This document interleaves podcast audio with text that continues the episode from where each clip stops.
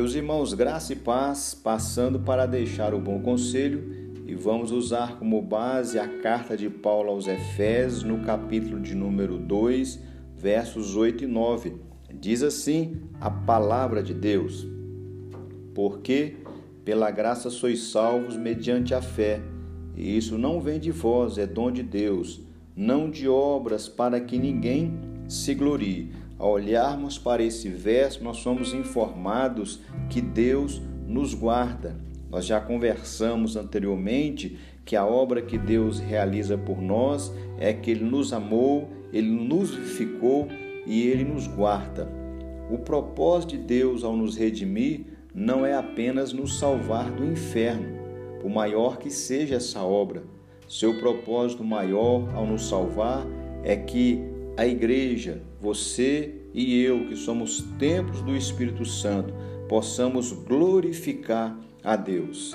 Assim, se Deus tem um propósito eterno para cumprirmos, ele nos guardará por toda a eternidade, ou seja, ele vai nos guardar, vai nos proteger e nós vamos, enquanto aqui estivermos, guardados e protegidos por ele, vivermos para a sua glória. Portanto, a salvação, ela é um presente de Deus, ela não é alcançada através das obras, mas sim unicamente através do sacrifício de Cristo Jesus naquela cruz.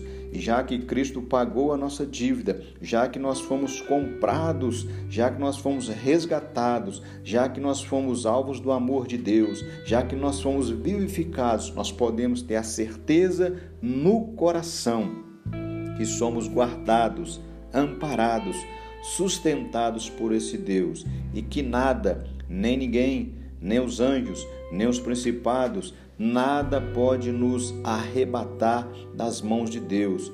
Quão maravilhoso é termos essa certeza, essa convicção de que Deus nos amou, de que Deus nos vivificou, de que Deus nos guarda, nos protege e nós vamos adentrar as moradas celestiais e ali vivermos com Ele por toda a eternidade. Portanto, querido, aproveite o tempo de vida que você tem nesse mundo.